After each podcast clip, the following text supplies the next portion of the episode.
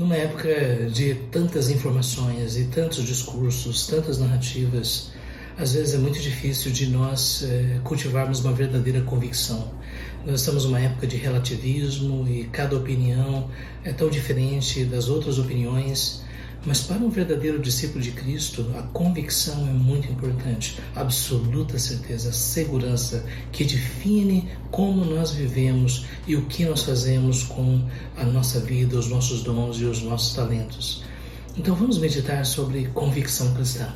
Olá, meu nome é Jorge Noda, não é? E vamos juntos refletir sobre esse assunto tão importante para as nossas vidas. Lembrando né, que a cada dia estamos nos aproximando do próximo encontro para a consciência cristã que vai acontecer durante o período chamado Carnaval ano que vem. E é uma data muito especial, comemoração de 25 anos. Então eu quero incentivar você a se inscrever já de antemão no site da Consciência Cristã, conscienciacristã.org.br. Então vamos meditar sobre convicção cristã.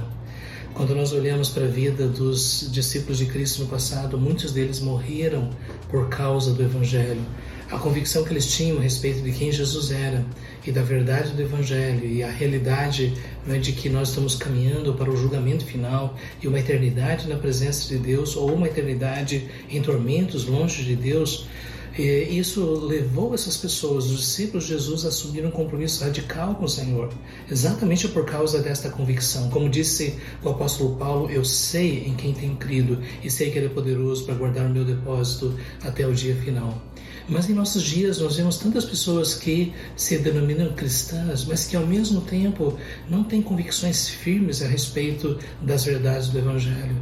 Aliás, existe um número tão significativo de pessoas que frequentam igrejas por muitas outras razões que não uma experiência pessoal com Cristo e uma, é, uma rendição verdadeira às verdades do Evangelho.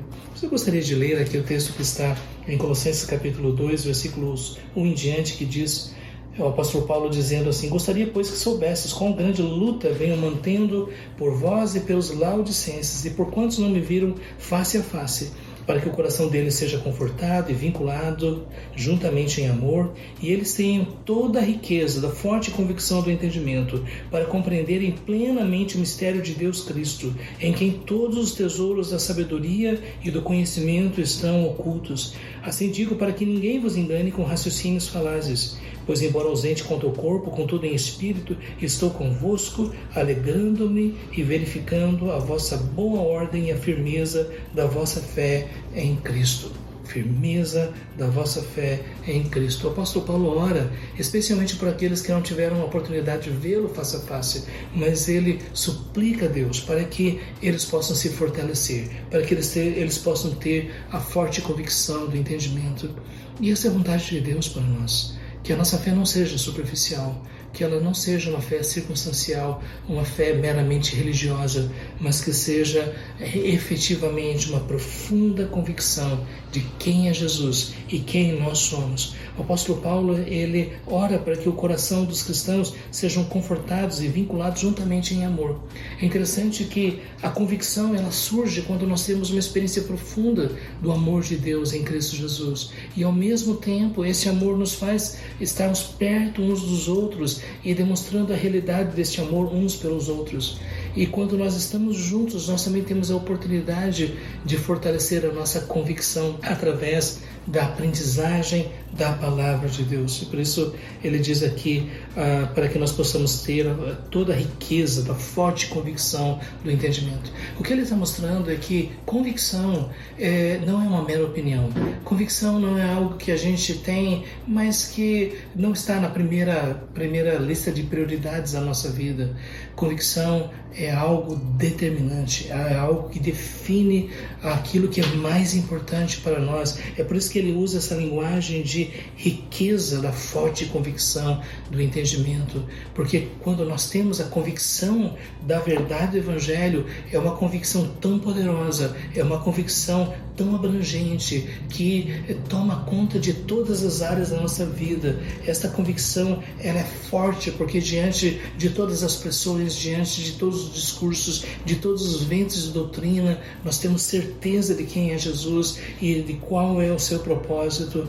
Esta é uma convicção rica porque ela é alimentada pela verdade da palavra de Deus, a verdade do Evangelho. É uma convicção que é fruto do entendimento, sabe? Não é uma fé que é um salto no escuro. Muitas vezes nós vemos pessoas dizendo eu creio, eu creio, eu creio, mas nunca pararam para refletir, para analisar, para entender. Mas a verdade do Evangelho ela precisa ser entendida e isso exige nosso tempo e dedicação e meditação. E aqui ele ora né, para que nós possamos ter a forte convicção é, do entendimento, para nós compreendermos plenamente o mistério de Deus Cristo. Veja bem, o mistério de Deus não é aquilo que continua oculto, mas é algo que Deus deixou oculto no passado, mas que revelou em Cristo. Esse mistério foi revelado e esse mistério é Cristo. Isto é, Hoje nós podemos saber que Cristo é o Filho de Deus, é o Messias prometido, é o nosso Salvador, é aquele que morreu na cruz em nosso lugar, ressuscitou dos mortos, está à direita de Deus intercede por nós. Quando nós meditamos na pessoa de Cristo, nós descobrimos as riquezas, as insondáveis riquezas de Cristo, como disse o apóstolo Paulo em Efésios. E aqui ele diz claramente né, que em Cristo estão ocultos todos os tesouros da sabedoria e do conhecimento. Se você realmente quiser saber o que é sabedoria, o que é conhecimento, que você possa é, cultivar um profundo relacionamento com Cristo, porque é nele que você vai encontrar a verdadeira sabedoria, é nele que você vai encontrar o verdadeiro conhecimento.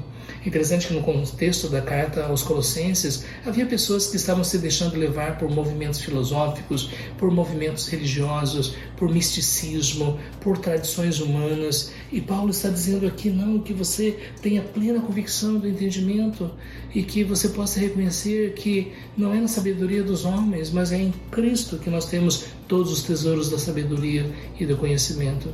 A gente pode estudar filosofia, a história do pensamento humano, mas nós nunca vamos encontrar algo mais profundo, mais abrangente, mais poderoso, mais transformador do que o conhecimento de Cristo. Por isso que ele diz: não deixe que ninguém engane vocês com raciocínios falazes. Infelizmente, hoje, por causa da tecnologia, das redes sociais, eh, nós temos acesso a tantas pessoas que falam tantas coisas e existem enganadores, existem pessoas que estão distanciando a, a vidas da verdade do Evangelho. Nós precisamos estar atentos.